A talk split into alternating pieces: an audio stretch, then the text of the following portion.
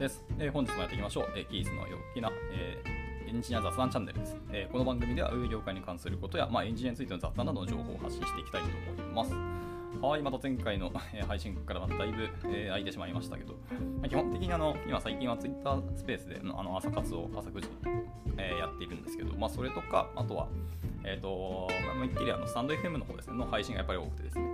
なかなかちょっとこちらの方の配信できなかったんですけど、ちょっと久しぶりに、えー、と喋ってみたい内容が出たので、今日はちょっと喋っていこうかなと思います。はい。で、えっと、第17回ですね、今回は。第17回は、えっと、現代のウェブ開発における、えー、フロントエンドっていう領域はそんな簡単ではないですよっていうことについてもお話をしようかなと思いました。はい。まあ、あの、結論はもう出てますし、まあ、皆さんも全然あのご存知のことだと思いますけど、たまたまですね、あのとある日の夢にですね、あのなぜか僕と,、えーと、全然知らない会社の、営業の方がなんかすごくバトってですね、まあ、営業というか、まだ PM 上がりの、えーと、営業の方ですね。はい、で、えーと、僕がそのとあるウェブアプリケーション開発の、まあ、大体フロントエンド見積もり、概算見積もりを、あの工数を見積もって出したんですけど、あまりにもかかりすぎとか工数でかすぎるっていうふうに言われて、でそのなんでそういうふうに言えるのかってその根拠をその営業の人ですね。PM の上がりの営業の人に聞いてみたらですね。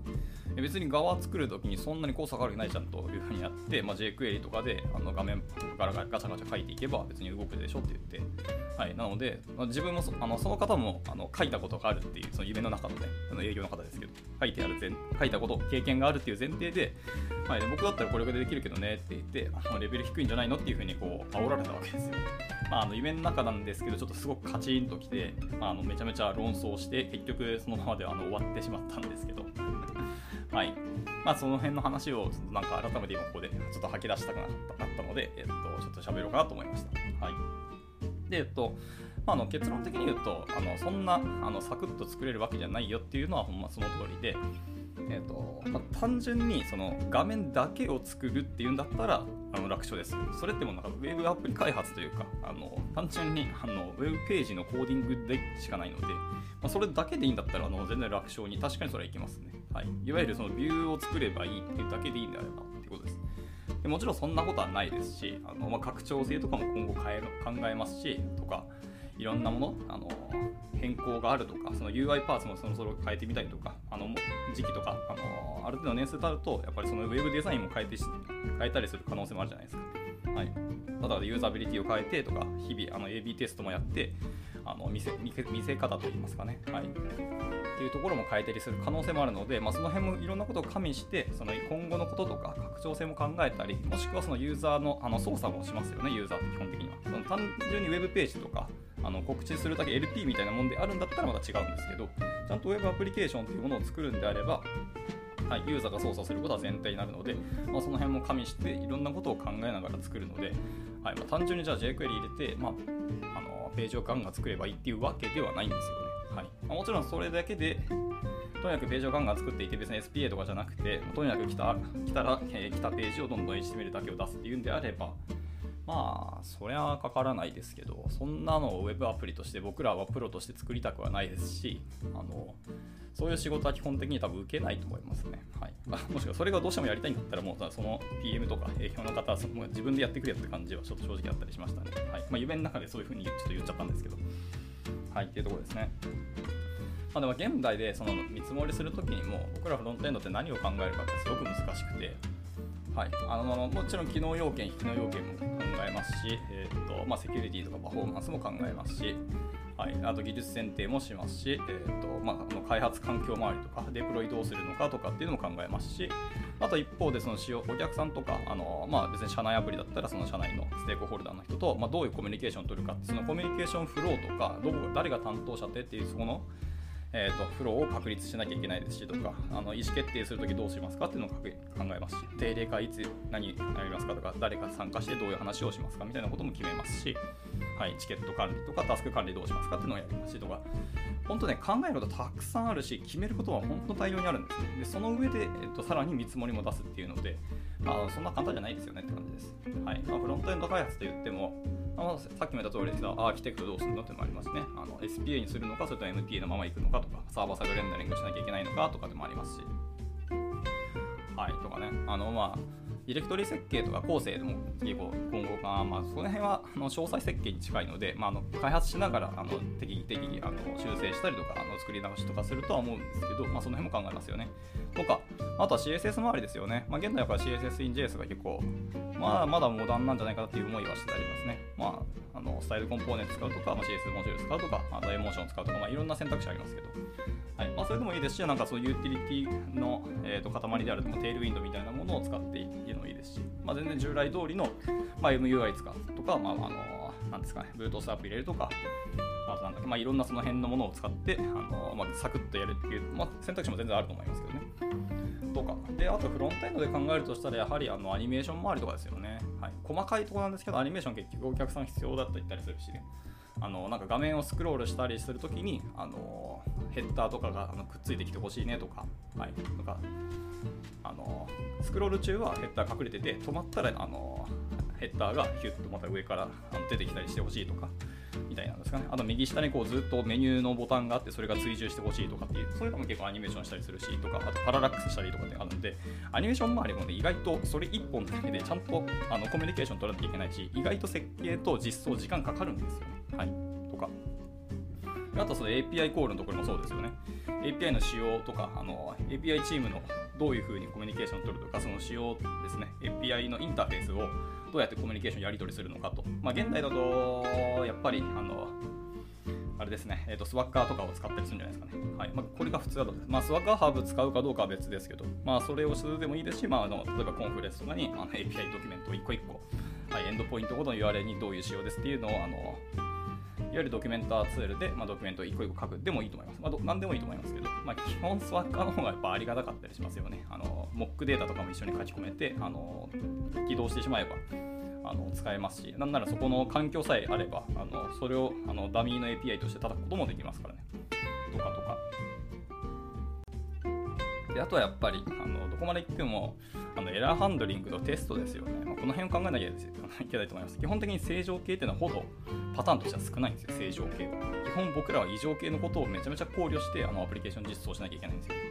テスト工数とかテストコードの量もどう考えても1対9で9の方がエラーハンドリングっていう僕の印象です。はい、もちろん入力項目の値によってとかあの文字種別になんかなわちゃわちゃするみたいな話はありますけどそれにあの比例してあのテスト工数もそれだけ1回のあの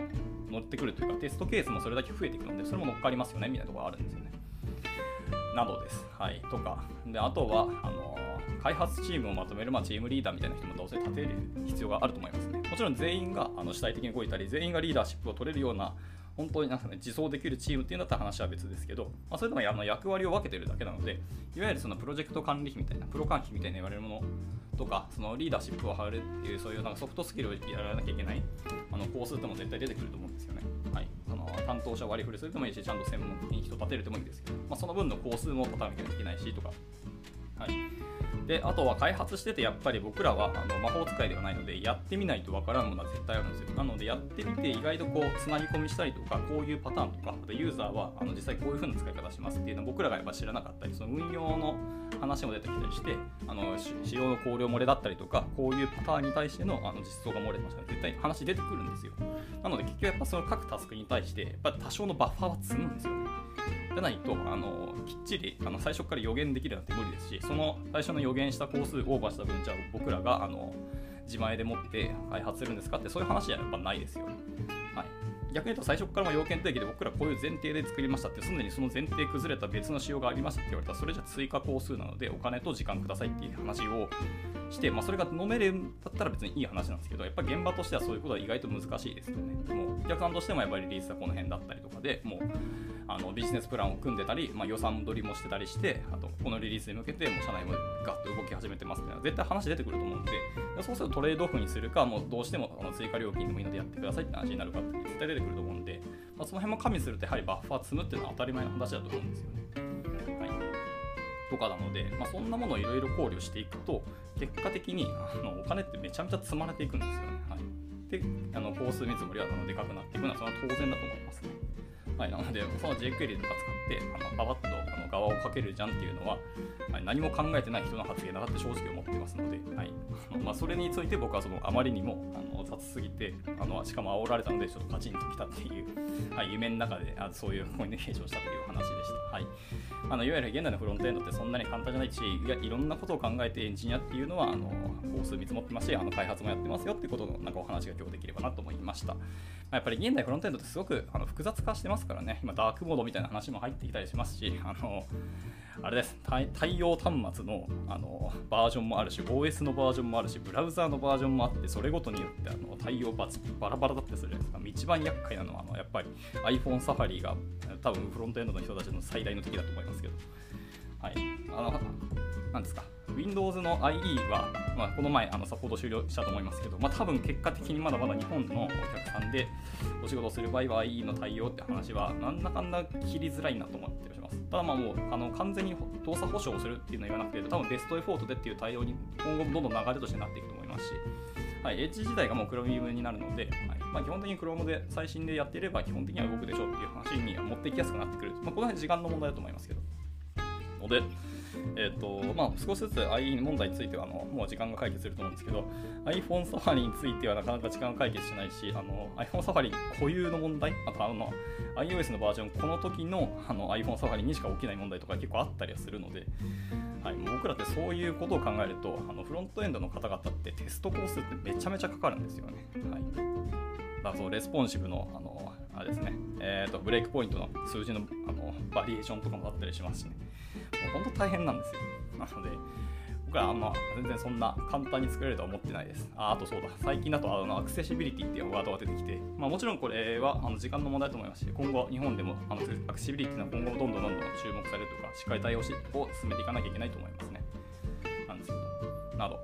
です。はい、まあまあ。とにかくフロントエンドのあの簡単あの複雑さというかあの大変さっていうのが分かっていただければいいなっていうのでちょっと今日お話ししました。まあ、他にもこんなあの工数かかりますよとか、この辺も考慮しなきゃいけないものっていっぱいありますよねとかって絶対話は出てくると思うんですけど、まあ、触りとしてこんなところのお話ができたらなと思っておりました。はい。ちょっとまくし立てるようにすごい早口で喋ってしまって大変に申し訳ないですけど、まあ、一旦今日の話はこの辺で以上にしたいかなと思います。はい。まあ、あと、今後なんか話してみるいただきたいこととか、まあ、なんかこんな話題について触れてほしいよみたいなのがあれば、あのコメントなりあの意見いただけたらすごく嬉しいなと思います。はいまあ、今後もなんかこういう開発者目線のお話ができればな、ゆるく雑談できればなと思っておりますので、はい、あのー、お楽しみいただければなと思います。また、あと、あれですね、ゲストトークも結構やりたいと思ってますので、もしあの出演したいよって方いらっしゃいましたら、もういつでもウェルカムですので、あの DM いただければなと思います。では、えーと、今日の収録をこちらに以上したいと思います。ではでは、バイバイ。